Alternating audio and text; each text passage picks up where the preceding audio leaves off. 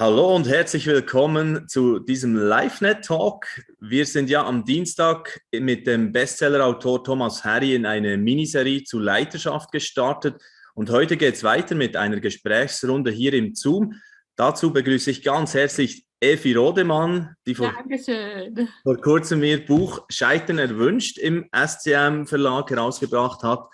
Herzliche Gratulation erstmal dazu, liebe Evi. Dankeschön, mein erstes Buch. Ich bin so mega aufgeregt. Und ich kann weitermachen gleich mit Gratulieren. Du hast Geburtstag auch noch heute. Ja, Herzliche ja. Gratulation, Gottes Segen hat dir. Dankeschön. Nächstes Lebensjahr. Dankeschön. Ja. Fängt ja gut an mit deinem Buch, hä? Ja, oder mit uns beiden jetzt hier, oder? Oder mit uns beiden, genau. Ja, ja die Evi lebt im Großraum Hamburg, arbeitet als Theologin und Eventmanagerin. Sie engagiert sich in der internationalen Arbeit der Lausanne Bewegung und der Mission Commission der weltweiten evangelischen Allianz. Ja, und ist mega vernetzt. So kenne ich dich seit längerem jetzt schon. Ihr Schwerpunkt ist die junge Leitergeneration vor allem auch. Sie bezeichnet sich gerne auch als Cheerleaderin für die junge Generation. Wir schalten dann etwas später im Talk auch zwei Pastoren dazu hier. Das sind einerseits der Andreas Timm, Pastor im Christuszentrum Tosted und Alexander Hirsch, Pastor der Ansgar-Kirche Marburg. Eine deutsche Runde also heute, moderiert von einem Schweizer. Uh. mein Name ist Florian Wüttrich, ich bin Redaktionsleiter vom christlichen Newsportal LiveNet in Bern. Ja, Leiten und Leiden haben viel gemeinsam, schreibst du im Vorwort deines Buches, Efi. Äh, wie ist das gemeint? Ja, also ich wünschte immer, es wäre nicht so, ne? Aber ähm, der Craig Rochelle sagt man in seinem Podcast so, wenn du äh, gerade nicht leidest an deiner Leitung, dann leitest du wahrscheinlich nicht. Und als ich das gehört habe, dachte ich so, oh, das stimmt, das ist für mich echt oft wie so eine Münze mit zwei Seiten dass ich denke, oh, Leiterschaft, denke, oh, das ist ja voll nur mega, ich darf was bewegen, bin unterwegs mit Gott und darf ja auch Menschen dabei mobilisieren. Und auf der anderen Seite denke ich, wow, dazu gehören richtig viele ähm, Scheitermomente, also Schläge, sage ich mal, von innen, von außen, Menschen, die dir, also das Gefühl, dass du als Leitende, egal was du sagst, egal welche Entscheidung du triffst, du wirst immer Menschen haben, die nicht damit zufrieden sind. Mhm. Und diese Verantwortung sozusagen wahrzunehmen, da denke ich, wow, Mama hätte ich mir gewünscht, noch als jüngerer Mensch zu wissen, dass Leitung übernehmen tatsächlich auch echt ganz schön viele Schmerzen beinhalten kann. Ja, und du äh, sprichst, respektive schreibst ja auch sehr offen darüber in deinem Buch, eben über dein persönliches Scheitern. Mhm. Vor allem einen so herausragenden Moment des Scheiterns, könnte man sagen, oder wo, wo du das erlebt hast. Ja, ja. Wo hast du das konkret erlebt? Kannst du uns da ein bisschen mit reinnehmen? Ja, ja, sehr gerne. Also jetzt in die letzten Jahre war ich ja sehr viel unterwegs mit der jungen Leitergeneration, wie du auch schon gesagt hast. Und ähm, man sagt, es gibt so einen so Breaking Point für Leitende. So zwischen 35 und 45 brechen die meisten Leitenden ab, also global gesehen. So, und ich dachte gerade so, oh, Chaka, ich habe es geschafft über diese Dekade hinweg. Und dann wurde ich 45 und dann kam für mich wirklich so ein, so ein ganz herber Schlag. Es gab schon auch andere Sachen wieder im Leben, aber dieses war, glaube ich, besonders schwer für mich, weil ich in einem Projekt involviert war, hatte auf Europaebene Verantwortung, äh, war in einem Bereich unterwegs, wo ich mit Tausenden von jungen Menschen äh, da unterwegs war und wurde von einem Tag auf den anderen sozusagen rausgenommen. Also ich, meine Worte werden so rausgeschmissen, so per Telefon, jetzt bist du draußen, wir wollen jemand anderes haben. Und ähm, die Art, wie es gemacht war, war sicherlich jetzt auch nicht so besonders gut, würde ich jetzt so im Nachhinein sagen, aber es war für mich wirklich, es hat den Boden unter meinen Füßen weggerissen.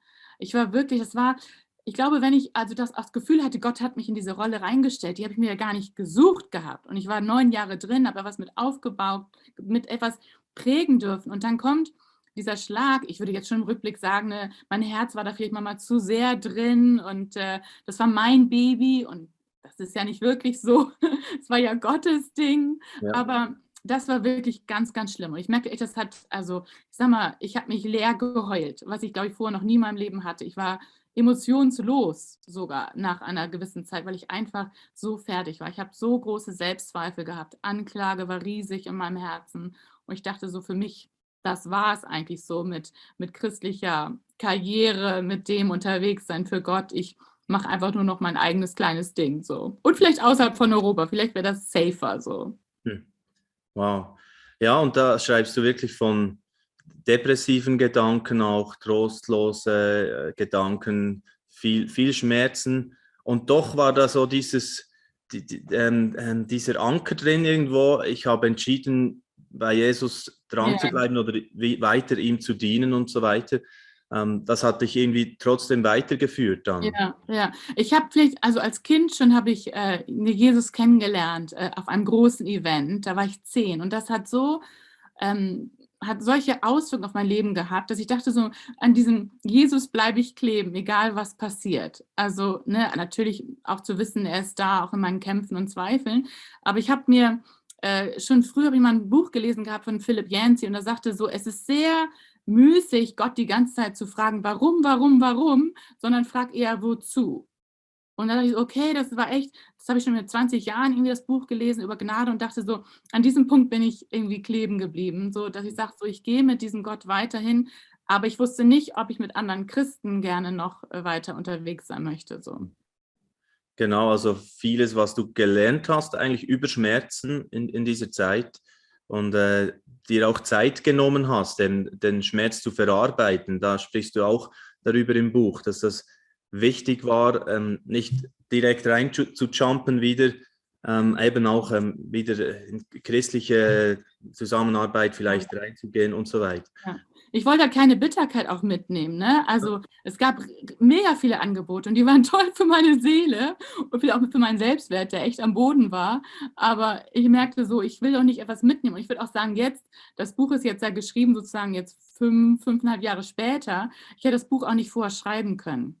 Ne? Also ich, ich denke, es ist so wichtig, also ne, zu vergeben und Zeit sich zu nehmen für seine Seele, ähm, aber dann auch wieder aufzustehen, also nicht bei sich selbst stehen zu bleiben. Und da hatte ich halt echt wirklich tolle Menschen um mich rum, die auch gesagt haben, so Efi, steh auf, es ist ein schöner Tag, so und geh und hilf deiner Nachbarin oder hilf den Flüchtlingen oder was auch immer, dass ich von mir selbst loskam, so. Mhm. Du erwähnst speziell auch deinen Mentor, den Bob Moffat, ja. und eine Begegnung auch, wo du bei ihm dann warst und, und was dir sehr geholfen hat. Also da, ich finde das so äh, entscheidend, dieser Moment eigentlich, also wie, wie das dann wieder weiterging. Ja, ja. Also ich würde sagen, dass ich ähm, Bob Moffat wirklich also mein Leben verdanke. Das klingt jetzt sehr groß. Ich meine, als erstes natürlich Gott. Aber hätte ich in dieser Situation diesen Bob nicht gehabt als meinen Freund und als meinen Mentor, der wirklich von Tag eins, er war auch bei diesen schwierigen Gesprächen schon am Telefon mit dabei und äh, hat mir mal zwischendurch gewhatsappt und gesagt, das hast du sehr gut gesagt und das ist okay, wenn du jetzt weinst, aber ne, mach weiter. Und der hat die ganzen Monate mich wirklich durchgetragen. Und äh, wie du schon beschrieben hast, ich hatte wirklich super dunkle Gedanken. Ich hatte nicht gedacht, dass meine Seele so schwarz ist. Also man ist ja mit sich selbst konfrontiert, mit seinen Ängsten, seinen Verlusten und äh, ich war wirklich so am Rande, so bin ich jetzt depressiv oder äh, bin ich jetzt suizidgefährdet. Das waren wirklich, äh, wirklich schwere Monate. Und dann hatte ich ähm, überlegt, oh, ich brauche dringend so eine Psychologen, ne, wo ich einfach mal das auch aufarbeiten möchte. Das war für mich ein Trauma. Und äh, die nächste, die ich irgendwie angefragt hatte, die auch in Hamburg gewesen wäre, meine Umgebung, die hatte erst in sechs Monaten Zeit. Und ich habe zu Bob gesagt, in sechs Monaten weiß ich nicht, ob ich, ob ich noch lebe, ob ich das schaffe. So, weil ich so am Boden war. Und dann hat er gesagt, so hier, ich zahle dir das Flugticket und du kannst zu einer ne, Mission, Missionspsychologen nach England fliegen. Und dieses, dass jemand an dich glaubt und bedingungslos sagt, so, du hast eine Berufung, Efi, die ist doch nicht weg, nur weil deine Position weggenommen ist. Ich weiß, das, das, das war lebensgebend, das war überlebensnotwendig. Und ich würde echt sagen, ohne die und auch andere meiner meinem Leben, auch Familie und so, hätte ich das wirklich nicht geschafft. Ja, da, da, schreibst du natürlich auch darüber, dann über die Identität, die gegründet war, stark auf die Position und was sich da alles durcheinander eigentlich gewirbelt hat durch, durch diese Erfahrung oder dies, diesen Schock von, das ist alles weg und so. Aber dass das dann auch eine Frucht bringt, eben langfristig, was du jetzt ein paar Jahre später schon sagen kannst, dass da Frucht durch Schmerzen und Leiden eigentlich entstehen kann. Ähm, kann man da noch ein bisschen drauf eingehen? Was, was, was würdest du sagen? Was, was hast du gelernt? Auch du sprichst auch vom Wartesaal Gottes, wo du, wo du parkiert warst und äh, ja, Zeit braucht, gebraucht hast. Ja, Also ich würde jetzt rückblickend sagen, dass es extrem wichtig ist, nicht von einem zum anderen so zu springen. Und äh, ich hatte mich echt wirklich für mehrere Jahre in so einem Gefühl, in so einem Wartesaal eingefunden, dass ich nicht wusste, was ist dran, ähm, wo will mich Gott als nächstes haben. Und ähm, ich finde es ja so cool, in der Psychologie habe ich dann rausgefunden, nennen sie das ja diesen liminalen Raum. Also man betritt einen Ort und man weiß, man kann nicht zurück, aber man weiß auch nicht, was vorne ist. Und dieses ne, in den Nebel hinein mit Gott da unterwegs zu sein und da zu merken, dieses Auszuharren. Und äh, da merke ich so dieses mit Gott auch in solchem Raum zu bleiben, so lange bis er redet. Das war für mich, glaube ich, eine der wichtigsten Lektionen. Auch heute noch denke ich, jetzt bin ich in einem Jobwechsel, in einem Umbruch dieses Jahr, weiß nicht, was jetzt wieder kommt, aber nehme sozusagen diese Gewissheit mit, er trägt mich auch in diesen unsicheren Zeiten und in einem Wartesaal, wo ich nicht, ich weiß, der dazu kommt, aber ich weiß noch nicht, wann er kommt. So, und zu sagen, nein, ich bleibe aber so lange drin, bis ich Gott gehört habe. Ja, das ist auf Seiten 134, 135 so, wo, wo du zum Beispiel auch schreibst, Zwischenzeiten und ungewisse Übergangsphasen sind ungemütliche Orte. Und das äh, erleben wir alle irgendwann mal im Leben oder mehrmals, oder das genau, und, und du beschreibst es da so schön und, und machst dann aber auch den Link zur Bibel. Die Wüste ist in der Bibel ein Ort, wo Gott Menschen begegnet, sagst du auch ganz klar. Das hast du ja auch erlebt, nebst den Mentoren, dass, dass Gott da erlebbar war in dieser Zeit. Absolut, absolut. Und ich würde schon sagen, also dieses, mein, meine Identität und das alles, das Fundament, das hat schon ganz schön gewackelt, so. Aber zu erleben, so Gott trägt durch, also wir wissen ja, wir brauchen immer wieder neu Gott und wir brauchen immer wieder täglich seinen Zuspruch und so. Aber dieses, was ich dort gelernt habe, hat mir ein stärkeres Fundament gegeben, dass ich immer weiß, ich kann mit ihm auch dieses aushalten und ausharren. Und in der Wüste habe ich dann echt gemerkt, als ich das so beschrieben habe, ne, man, muss sich auf die Spuren machen und gucken, was bedeutet das alles, dass ich merke, wow, Wüste ist gar nicht jetzt der schlimmste Ort, sondern ist es einfach der Ort, wo ich denke, krass, da ist Gott Mose begegnet, ne, da ist er äh, Elia begegnet und anderen sozusagen in diesen Orten äh, begegnet Gott dir und äh, wo ich denke, vielleicht hätte ich auch vor die Sachen gar nicht so gehört. Ich hätte auch gar nicht so das, also was Gott mir hätte sagen wollen. Deswegen sage ich halt, Scheitern ist erwünscht. Eigentlich ist es ja nicht erwünscht, aber es ist erwünscht, weil ich merke, nur in Krisen und in diesen herausfordernden Zeiten, da merke ich, da lerne ich meine Abhängigkeit von Gott. Ähm, wie habe ich mich mal auch abhängig gemacht von Menschen, wie ist meine Menschenfurcht und das Ganze. Deswegen sage ich mal so, ich, ich, ich brauche sozusagen diese Momente, auch wenn ich sie nicht will, um zu sagen, ja, ich gehe weiter mit diesem Gott und weiß, er trägt. Ja, Evi, was ja auch spannend ist in diesem Buch, dass du sehr viele andere Stimmen auch äh, reinpackst. Also gerade du, die du ja verletzt warst eigentlich von anderen Christen auch in diesem einen Moment da ähm, dass du jetzt eigentlich diese Leute wieder so erst einerseits oder du, du sagst, du bist auch Cheerleaderin, ich erlebe dich auch stark so als die Ermutigerin und hast da eben verschiedene Stimmen drin, äh, wie Sabine Fürbringer oder natürlich Bob Moffat schon erwähnt oder Thomas Harry, Jörg Albrecht, verschiedene Geschichten. Warum war es dir wichtig, da auch andere Leute mit einzubringen? Weil ich A denke, nur meine Geschichte wäre zu langweilig, um ehrlich zu sein. Aber ich denke, dieses, diese, das, was die Menschen mit Gott erleben, das ist ja das, was mich am meisten anspricht. Wenn ich merke, so, also wie in der Bibel, Menschen erleben heute noch Gott und er trägt immer noch und er begegnet ihnen. Und da sind Geschichten in diesem Buch drin. Ich muss sagen, ich, ich habe die ja öfter gelesen, auch bei der Korrektur, und sie rühren mich äh, zu Tränen. Also, wo ich merke, so, Gott ist mitten in der Kacke, die am Dampfen ist, so und, und spricht dir zu und, und hilft dir oder tut Wunder, das sind für mich Momente, die, die sind so kostbar. Und aus jeder dieser Geschichten können, können wir etwas anderes mitnehmen. Ne? Also auch dem, wer gibt mir die Ehre, ähm, was ist mit meinem verletzten Stolz, was ist, wenn mein Kind stirbt. Also wir, wir erleben ja Sachen nicht nur im Dienst, sondern auch im Leben die total hart sind und herausfordern. Und was macht das sozusagen mit uns? Und ich finde diese Geschichten jetzt gerade, ich bin Single, also dann jemanden zu haben, der über Familie redet oder diese drei Pastorenfreunde in England, die solche krassen Buddies geworden sind, so Leidensgenossen, das ist ja echt, also finde ich ein Vorrecht. Mhm. Absolut. Und einer, der ja auch äh, mit beiträgt mit einem äh, Abschnitt, ist der Andreas Tim, den ich jetzt herzlich auch begrüßen möchte hier bei uns im Talk. Hallo, Andreas. Hallo. Und der Andreas Tim, der schreibt über äh, das Thema Selbstwahrnehmung und Zynismus. Also so ein Aspekt einfach vom, vom Ganzen drinnen. Und äh, ich habe schon vorhin gesagt, du bist äh, Pastor im Christuszentrum in Tosted, Theologe, Coach, Leiter, auch in einem größeren Setting immer wieder dran. Und äh, zuerst die Frage an dich, Andreas, bevor wir auch dein Kapitel ein bisschen genauer anschauen. Was äh, begeistert dich auch am Buch oder dass, dass du jetzt hier auch am, am Talk so spontan mit dabei sein wolltest? Ähm, mich begeistert Efis ähm, echte, offene äh, Art, über so ein Thema zu sprechen. Also ich habe es, glaube ich, im Vorwort oder irgendwie in so einer Empfehlung geschrieben. Ähm, man hat ja wirklich viele Leiterschaftsbücher für Bücher für Führungskräfte im Regal äh, im angelsächsischen Raum hauptsächlich. Ich bin im indisch-englischen Bereich aufgewachsen als Missionarskind und ähm, man hat immer die To-Dos und die, die fünf Schritte zum Erfolg und alles Mögliche. Aber Bücher über Scheitern, Bücher über die dunkle Seite, Bücher über Krisen hat man mal ein Kapitel, aber einfach mal das auf den Titelblatt zu packen, äh, ist selten. Und dann noch im deutschen Raum äh, und dann noch von einer jungen Frau, die eine Cheerleaderin ist für so viele Leiter. Und wenn man mit ihr zusammen ist, äh, sie ermutigt nur. Ähm, und da konnte ich nicht Nein sagen, äh, zumindest mein, mein Senf vielleicht noch ein bisschen dazu zu geben.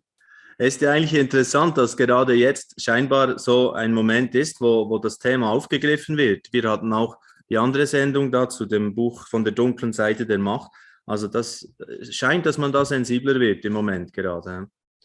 Ja, ich glaube, die Ehrlichkeit und die Aufrichtigkeit ähm, ist auch attraktiv, weil insgeheim weiß jeder, ich habe meine Kämpfe. Und jetzt, wenn ein anderer das beschreibt, sagt man, ich bin nicht allein. Äh, ich kann das nachvollziehen und man lernt so viel voneinander.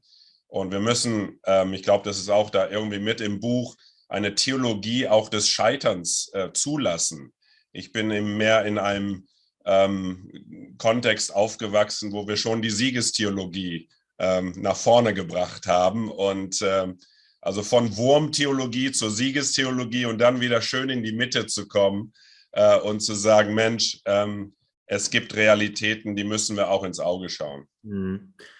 Ich finde deinen Einstieg, Andreas, da in, ins Kapitel schon sehr spannend und dann kommen wir da jetzt ein bisschen genauer drauf zu sprechen. Äh, das schreibst du, wir kennen das klassische Bermuda-Dreieck, in das Leitende fallen Sex, Macht und Geld. Und auch wenn ich diese drei eher in Kontinenten wie Afrika, Asien oder Amerika vermuten würde, haben mich über 30 Dienstjahre im Westen gelehrt, hier stolpern viele Leitende genauso über diese drei Versuchungen. Es ist schon mal spannend, diese Stolperfallen, die du vorhin am Anfang gleich hinstellst, aber dann gehst du auf eher andere äh, Themen, subtilere Stolperfallen kommst du zu sprechen. Kannst du uns da ein bisschen reinnehmen, gerne? Ähm, ja, ich meine, die, die drei klassischen, die, die werden in jedem Buch erwähnt. Ähm, aber wenn man so ein bisschen im Leben unterwegs ist, jetzt Leiter auf der Top-Ebene oder Leiter innerhalb von Gemeinde auf verschiedensten Ebenen, aber generell als Menschen, ich glaube, ein ganz wichtiger Punkt ist Selbstwahrnehmung.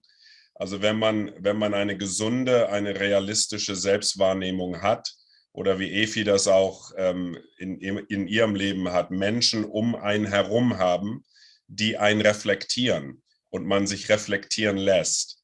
Ich glaube, das ist ein Selbstschutz, das ist auch ein Stück weit, ähm, man lebt in der Realität äh, und nicht in einer selbst kreierten Realität wie man sie haben möchte oder wie man vielleicht applaudiert wird oder wie auch immer.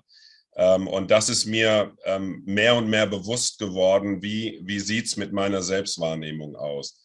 Ganz kurzen Hintergrund. Ich bin ähm, als Kind im Missionars, im Missionsfeld aufgewachsen, war auf dem Internat für elf Jahre. Da wird man reflektiert, ob man es will oder nicht. Also da hat man eine Art realistische Selbstwahrnehmung und das hat mir sehr geholfen, ähm, in meiner schon Leiterschaft als Kapitän einer Fußballmannschaft oder so. Man nimmt andere wahr, man nimmt sich selber wahr im Kontext aller. Äh, und das ist, glaube ich, ganz wichtig. Ähm, und wenn das nicht ist, dann gibt es da zwei Richtungen. Entweder Selbstüberschätzung, also man schätzt sich zu hoch ein oder man hat einfach nur einen Minderwertigkeitskomplex und beide sind ungesund. Genau. Und dann gehst du auch noch auf den äh, Bereich Zynismus ein, ein zweiter Bereich, der zu Stolperfalle werden kann. Äh, Finde ich auch mega spannend, einfach, aber es geht um, im Prinzip um, um das Ähnliche, immer noch das, das Feedback zulassen auch und äh, Selbstwahrnehmung äh, richtig. Ja, vor allen Dingen auch ähm, lernen, mit den Dingen, die um einen herum oder an einem selber passieren, umzugehen. Man wird verletzt, man wird enttäuscht, man erlebt Verrat, man, äh, man hat sich investiert, man hat wirklich aus ganzem Herzen investiert.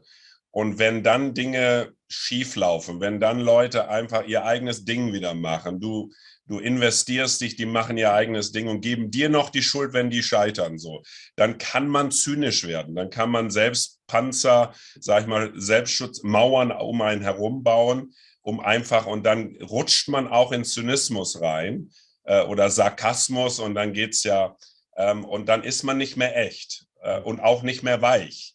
Ähm, und ich glaube, damit muss ein Leiter lernen, umzugehen. Ähm, genau. Ja, wow, sehr spannend. Danke vielmals, Andreas Tim.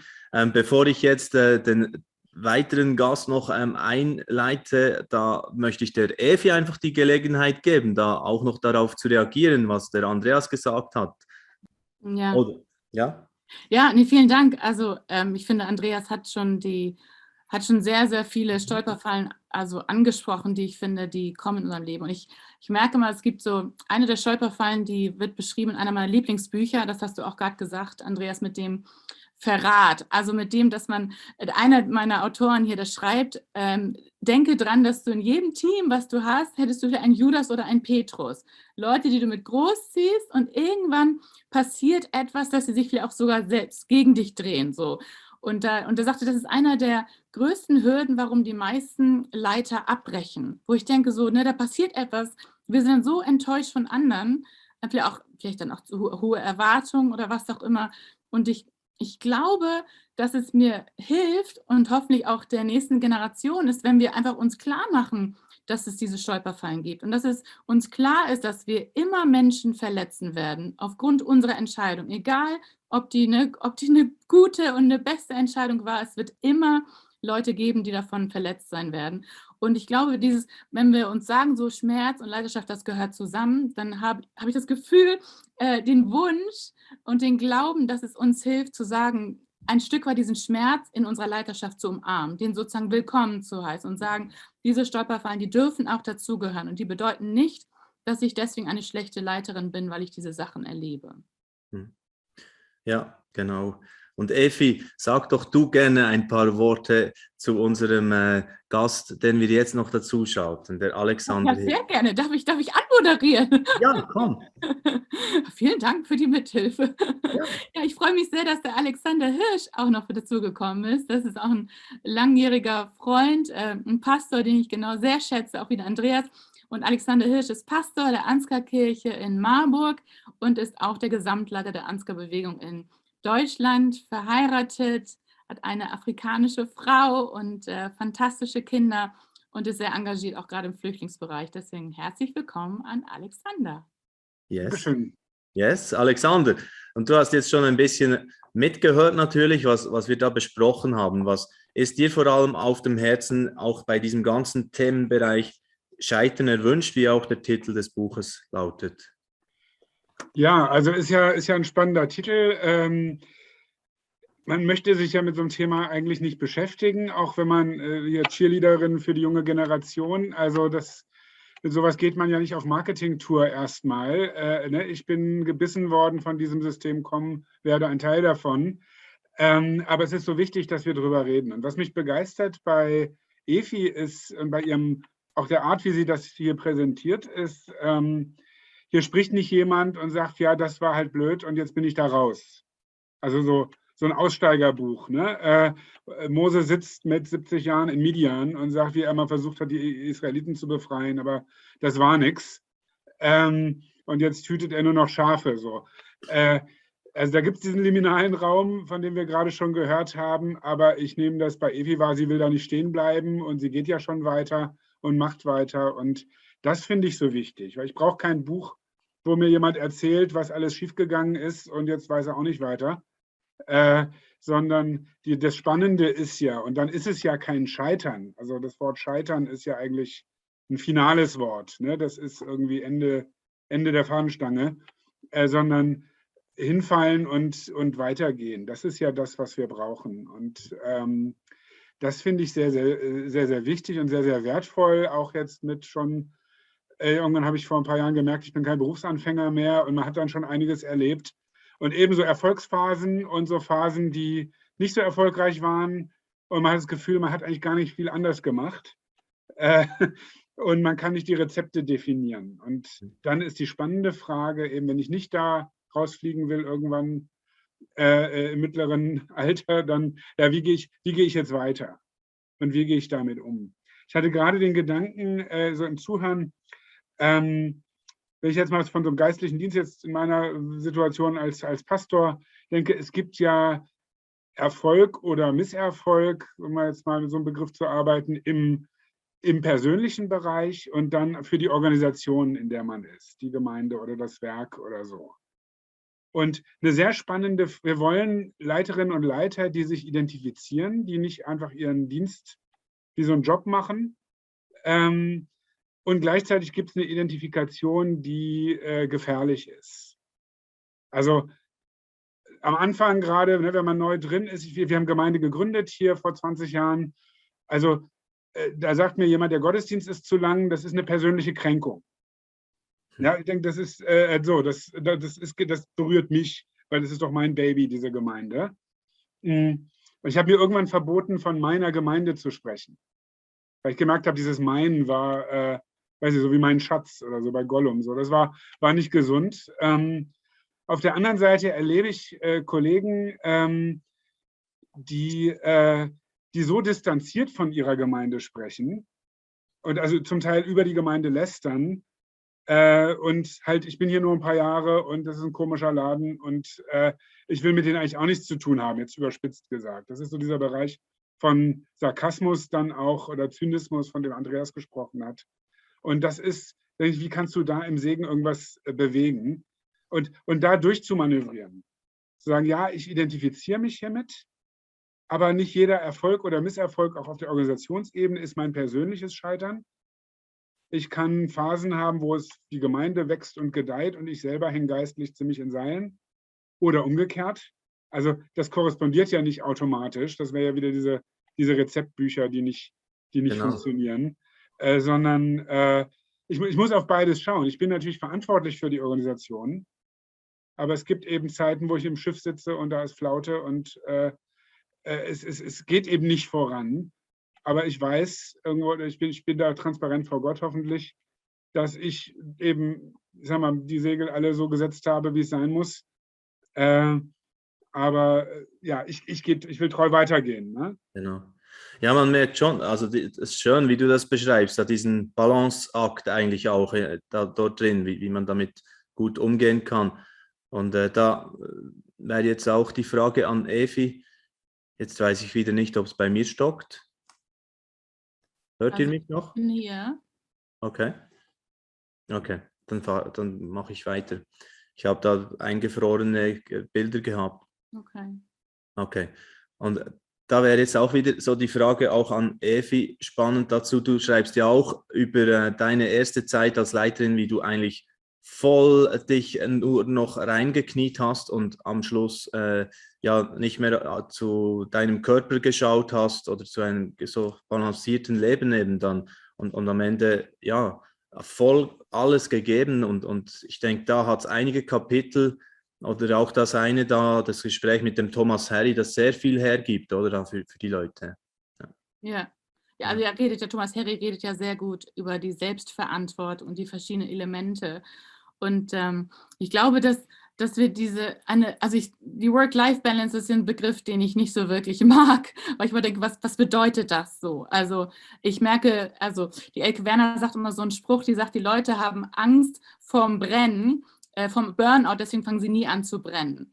Und ich denke, ich wünsche mir doch diese, diese Leidenschaft, mit Gott unterwegs zu sein und alles zu geben und zu sagen, so, er ist es wert, auch meine extra Meilen und trotzdem mich selbst dabei nicht aufzugeben. Also ich möchte ja irgendwie noch vielleicht bis 70 oder wie immer ich leben darf. Ich möchte bis zum Ende ja laufen können. Und deswegen habe ich dann auch wirklich praktisch dann angefangen, dieses Laufen und sagen, okay, was bedeutet das denn? Durch so eine, über so eine, ich wollte unbedingt einmal durchs Ziel laufen und das vielleicht, also dieses, wenn Paulus Timotheus ermutigt, laufe den Lauf und vollende ihn, dann nicht, was für eine Ermutigung und was auch für eine Challenge, die an uns gegeben wird. Und um lange zu laufen, diesen Marathon zu laufen, muss ich dann auch kleinere Schritte gehen. Ne? Und ich finde, was Alexander auch gerade sagte, dem, was ist denn für mich Erfolg? Ich finde, das müssen wir ganz doll für uns als Menschen und als Leitende definieren. Ja. Was ist denn dann mein Erfolg? Ist das jetzt an Zahlen basiert? Ne? Oder ist es, dass ich die Menschen liebe, dass ich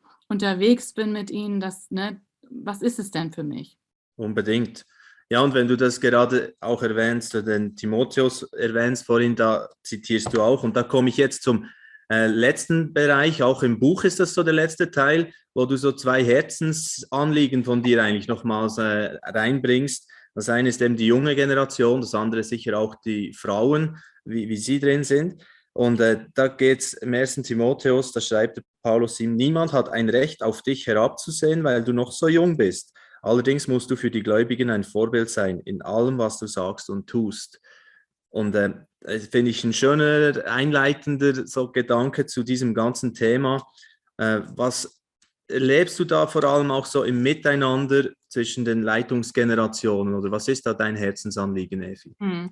Also ich war als Kind irgendwie schon ne, echt mit Jesus unterwegs und Mama bestimmt auch total crazy, aber ich hatte diese Leidenschaft und es haben immer Menschen an mich geglaubt und gesagt, so folge deiner Berufung und ob es eine Mission in Afrika war oder was auch immer es gab Menschen, die mich angefeuert haben. Und, äh, und, und ich war nie zu jung dafür. Also ich war mit 13 auf meinem ersten Einsatz. So. Und äh, dann denke ich so, dieses, das möchte ich weitergeben, dass niemand irgendwie zu jung ist oder zu naiv oder zu dumm oder was auch immer. Man braucht keinen theologischen äh, Abzeichen oder Degrees, um zu sagen, so, jetzt bin ich wer und schaffe etwas, sondern dieses jeder von uns. Und ich finde gerade dieses Miteinander der Generation ja so spannend dass äh, wir jetzt, ne, die meisten von uns sind jetzt ein bisschen älter, außer du, Flo.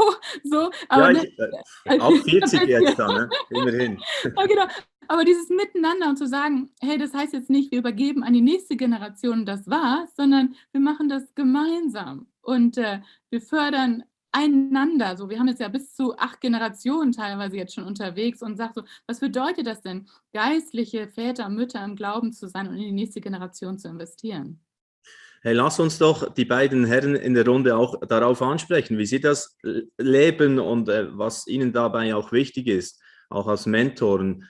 Äh, Andreas, äh, spreche ich dich gerne mal darauf an. Was, man sagt doch, es gibt diese Lebensphase, dann wird es immer wie wichtiger, den Blick auf die kommenden äh, Generationen zu richten. Wie ist das bei dir? Ähm, ich müsste eigentlich mal ein Buch schreiben, ich habe es gewollt, aber nicht geschafft. Ähm, weil ich, ähm, ich denke, ich. Hallo, bin ich noch da? Auch, auch ja, wir wollen wir es beide kaufen, haben wir gesagt. Achso. nee, ähm, ich bin noch, ich denke noch ein Stück weit von einer Generation geprägt, die alles konnte und ähm, sehr multibegabt war. Und das ist tatsächlich so. Ähm, und dieses Homegrown Leadership, ähm, ich kam auch von außen rein in unsere Gemeinde ähm, und irgendwie haben wir nicht die Kultur gehabt, wir fördern von innen, wir übergeben äh, Verantwortung an jüngere Leiter, vielleicht weil da so geistliche Größen waren. Und ähm, das ist etwas, was, wo man sich selber im Weg steht.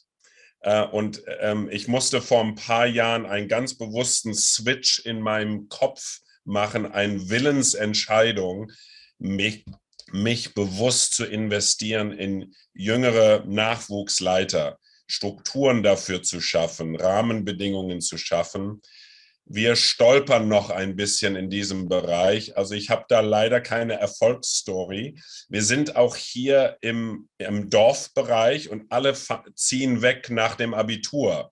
Das heißt, manchmal gerade in der Jugendarbeit, wo auch noch sehr viel persönliche Entwicklung ist, ähm, irgendwann mal machen sie den Sprung nach Marburg oder Hamburg. Das ist nicht weit, aber trotzdem, die Stadt ist attraktiver als die Provinz. Und da müssen wir immer loslassen. Das ist ein bisschen frustriert für uns äh, und andere Gemeinden in solchen provinzialen ähm, Gefilden. Aber wir müssen das Beste draus machen. Ich habe mich einfach entschieden mit meinem Team, wir legen die Schienen für die Zukunft ähm, und wir hoffen, dass die nächste Generation da nochmal verfeinert und darauf baut. Okay, jetzt ist das äh, Videosignal offenbar auch wieder mitgekommen zum Schluss. Äh, wir haben aber alles gehört. Also wenn das Audio da ist, kann man deinen Gedanken gut folgen. Von daher passt okay. das schon. Jawohl, Alexander, bei dir die gleiche Frage auch. Was hast du da für äh, Gedanken als Leiter und auch äh, Förderer der nächsten Generation? Ja, das ist ein ganz wichtiges Thema. Ähm, ja, bei uns kommen die Leute dann an und ich bin dankbar für die großartige Jugendarbeit, die dann zum Beispiel in Torstedt läuft. Ähm, ähm, also wir haben hier Gemeinde gegründet und da baust, baust du mit den Leuten, die halt da sind äh, und versuchst sie dann weiter aufzubauen. Ähm, ich habe, da kommt man auch leicht in Leiterschaft, wo vielleicht gut gewesen wäre, nochmal eine Runde dran zu hängen oder so. Äh, sage, okay, der kann die Gitarre richtig halten, der ist jetzt Lobpreisleiter oder so. Ähm, ich habe gemerkt irgendwann, wir haben uns viel zu sehr verlassen auf das, was andere gebaut haben. Das ist vielleicht ein bisschen andere Kiste. Also uns kommen die Leute hier in der Unistadt äh, und die Bibelschulen hier am Ort und so weiter, da kommen Leute zugezogen und suchen sich dann Gemeinde und da waren wir, sind phasenweise dann auch ganz interessant offensichtlich. Ähm, und dann picke ich mir natürlich dann die Leute, die schon gut drauf sind, weil die beim Andreas das gelernt haben. Ähm, und merke aber, nee, ich muss aber selber Leute bauen, also entwickeln, ja, das ist äh, äh, aufbauen, die es noch nicht so drauf haben. Aber wenn die hier fertig sind, ist dann vielleicht, also auf jeden Fall gewachsen sind da drin. Ähm, und das ist eine bleibende Herausforderung. Setzt natürlich auch eine Bereitschaft auf beiden Seiten voraus. Ich glaube, wir haben hier ganz gute Schienen gelegt, um das Bild aufzugreifen, auch aus der Not heraus. Also die Leute kommen, das ist super, aber die gehen dann auch wieder. Als wir hier angefangen haben, gab es noch diese Magister- und äh, Diplomstudiengänge, die gingen fünf, sechs Jahre. Jetzt machen die ihren Bachelor oder ihren Master und sind dann nach zwei Jahren oft schon wieder, wieder fort. Und dann kann ich die einfach durchrauschen lassen. Also, und jetzt hier in der Corona-Zeit haben wir wahrscheinlich eine Generation, verpasst sozusagen zum größeren Teil, weil die nur im, in ihrer Butze saßen und äh, Online-Schooling gemacht haben oder bei den Eltern waren. Ähm, aber ich muss da sehr schnell mit den Leuten arbeiten und die auch in Verantwortung reinnehmen, aber die sind dann auch wieder weg. Also wir haben hier eine Pfadfinderschaft angefangen mit einer Bibelschülerin als Leiterin, wo ich wusste, die ist in zwei Jahren nicht mehr da, aber die wurde natürlich Stammleiterin äh, und das wäre gar nicht anders gegangen. Und die musste von, von Anfang an dann eben ihr Team wirklich entwickeln. Man hat nicht diese Erbhöfe, wie vielleicht in manchen Gemeinden. So, die Schwester spielt seit 40 Jahren das Klavier. So, das würde ich mir manchmal wünschen, dass man auch diese Kontinuität hat in unserer Situation. Ähm, die Herausforderung ist dann, die ich bei für mich persönlich sehe, ähm, weil wir so viel Fluktuation haben, dass dann relativ wenige Leute, äh, die konstant, also ich bin schon immer, ich bin schon immer da gewesen. Und dann gibt es manche Sachen, die kann dann nur ich und die macht dann nur ich. Und das ist auch nicht gesund. Ähm, aber das an jemand abzugeben, manche Bereiche, der in zwei Jahren weg ist, Buchhaltung oder irgendwie so, ist schwierig. Ähm, und da müssen wir auch weiterentwickeln. Aber ich merke auch, wie, wichtig, wie, wie das mir auch im fortschreitenden Alter immer wichtiger wird, wirklich Cheerleader zu sein, äh, äh wie Dave Ferguson schreibt, Hero Maker zu sein äh, äh, und, die, und die Nächsten aufzubauen. Und das ist eine, Entscheidung, die wir sehr früh getroffen haben, weil eben so viele Leute auch bei uns dann wieder weggehen. Und ich meine, das ist, was Andreas hat, halt in der jüngeren Phase, in der Jugendarbeit dann das Gleiche, da nicht drüber zu klagen. So immer, wenn die richtig gut sind als Mitarbeiter, dann gehen die, sondern zu sagen, was für ein Privileg. Äh, wir dürfen hier in, in Leute investieren für ein paar Jahren. Das ist, die kommen hier wie auf Schienen reingefahren und wir können die halt durchrauschen lassen oder wir arbeiten mit denen, bauen Reich Gottes ja. und dürfen wissen und dürfen sie senden. Äh, manche senden wir gezielt in den Dienst rein, manche gehen halt einfach ihrer Wege, ob wir sie senden oder nicht. Aber wir können sie segnen dafür, dass sie woanders im Reich Gottes Frucht bringen. Und da ist das dann größer als, also ein amerikanischer Autor hat mal geschrieben, wir sind nicht eine Lake Church, eine Seegemeinde, wo immer mehr, äh, der immer voller wird, sondern eine River Church, also so eine ja, Flussgemeinde, wo die Leute durchfließen. Ja. Hey, super. Ja, war sehr spannend, auch gerade ähm, Einblick zu bekommen, wie das bei euch auch regional oder so jetzt äh, abläuft. Also das ist räumlich recht nah beieinander, merken wir gerade, dass wo Andreas und Alexander äh, dran sind. Und die Effi ist ja auch nicht so weit weg. Äh, also von der Schweiz aus gesehen sind wir räumlich recht nah beieinander. Wir sind dann aber dann nochmal vier Stunden oder so. Ja, ja, ja, ja, genau. Hey, ich danke euch beiden schon mal, Alexander und Andreas, dass ihr da mitgewirkt habt und ähm, wirklich da ein bisschen noch äh, Salz reingegeben habt in die Suppe. Wie, wie bei, ist wie beim Buch auch, oder? Das, das lebt dann davon, von, von diesen äh, genau, Erlebnisberichten dazu. Vielen Dank und Effi, ich will zum Schluss natürlich nochmal dir den Ball zuspielen, auch wenn es um das andere Thema geht. Frauen in Leiterschaft, als Frauen und Männer gemeinsam in der Verantwortung, das ist so das Kapitel 10. Und da erzählst du dieses äh, eindrückliche Erlebnis von einer Konferenz in den USA, Sommer 2018. Man glaubt es kaum, aber was war da passiert? Äh, kannst du vielleicht selbst noch mal kurz ja, schildern? Genau, ich dachte so, das wäre ja schön. Ne? Ich glaube, habe ich, glaube ich, geschrieben im Buch, es wäre schön, wenn es irgendwie im letzten Jahrhundert gewesen wäre. Aber genau, ich bin in dieser Lausanne-Bewegung ja unterwegs und dort einfach arbeiten Männer und Frauen zusammen. Also auch nicht, man, ich gehe dann auch nicht in den Raum rein und gucke und screene, so wie viele Männer, wie viele Frauen, sondern wir arbeiten einfach alle zusammen. Und äh, genau, das war halt auch auf dieser Leitungskonferenz und dann sah ich mit einmal ganz viele Männer in ihren Anzügen, alle ganz schick und dann stand halt dieser eine Herr halt hinter mir und äh, wollte dann irgendwie Smalltalk mit mir machen. Ich gehörte ne, als Frau irgendwie ja nicht in seine Gruppe, da waren nur irgendwie Männer war wohl eine Frauenkonferenz, also eine Männerkonferenz und ich sah nur ein paar einzelne Frauen und dachte, okay, die saßen immer ganz weit hinten mit ihrem Strickzeug und so dieses klassische Bild, was ich wirklich abgrundtief ähm, hasse. Und äh, dann äh, drehte er sich so zu mir um und sagte, und Sie sind die Ehefrau von welchem Leiter hier? So, und ähm, ich merkte, ich bin als Deutsche, also ging so alle Emotionen so in mir, und ich dachte so, oh, kann ich jetzt mal so die Amerikaner so die Meinung geigen und so. Und ich glaube, schlussendlich habe ich mich ja dann entschieden zu sagen, so, ich gehöre Jesus und gut ist, so ungefähr. Aber genau, das erlebe ich zum Glück jetzt nicht täglich, aber immer wieder in den Herausforderungen. Äh, mit Frauen und Männern miteinander umzugehen. Und ich sage mal, mir ist es nachher gar nicht so wichtig, welche theologische Einstellung du hast. Da gibt es ein ganzes Spektrum. Und wahrscheinlich würden wir uns alle jetzt auch nicht immer hier alle gleicher Meinung sein. Aber dieses zu wissen, erstmal, was ist meine theologische Haltung dahinter zu dem, wie ich mich entscheide und können wir das auch bitte gemeinsam machen mit Männern und Frauen, dass es gar nicht darum geht, dass nur ein Geschlecht ne, berufen ist von Gott, sondern dass wir gemeinsam in den Dienst gestellt sind. Und das ist mir ja. einfach ein super Anliegen, dass auch Frauen ihre Stimme erheben. Nicht jeder muss auf die Bühne, nicht jeder muss reden, so, aber jeder sollte das, was er aufs, aufs Herz gelegt bekommen hat, sollte er machen. Also sollte nicht definiert werden von dem, ne, welches Geschlecht er jetzt hat oder nicht. Ja, finde ich auch schön, wie du dann äh, sehr schnell auch ins, ins Konstruktive gehst. Also du zeigst auch das Beispiel von Campus für Christus, wo der Bobby oder der sehr stark das auch fördert, dass äh, äh, eben das möglich ist, das Miteinander in, in den Kirchen, in den Organisationen. Und da gibt es Hoffnungsschimmer immer mehr, aber es gibt eben diese anderen Momente auch, wie du das da beschreibst. Ja, und es war ja auch interessant, ich hätte gerne neben Bobby auch noch andere Stimmen gehabt, aber diese anderen Stimmen waren nicht gewillt, ihre Stimme fürs Buch zu geben. Also ne, das ist dann, selbst wenn sie pro Frauen sind und Verantwortung ist das dann vielleicht nicht immer gleich ihr Bund oder so. Ne? Das gibt immer wieder tatsächlich auch in Deutschland, vielleicht auch in der Schweiz, immer wieder auch so Berührungsängste mit diesem Thema. Und deswegen feiere ich das dann auch sehr, wie Bobby und andere auch sagen, so, hey, das ist wichtig, Frauen dürfen arbeiten, wir richten ein Stillzimmer ein oder alle möglichen Sachen, flexible Arbeitszeiten, wo ich denke, fantastisch, wenn wir das doch miteinander äh, da hier leben können. Genau.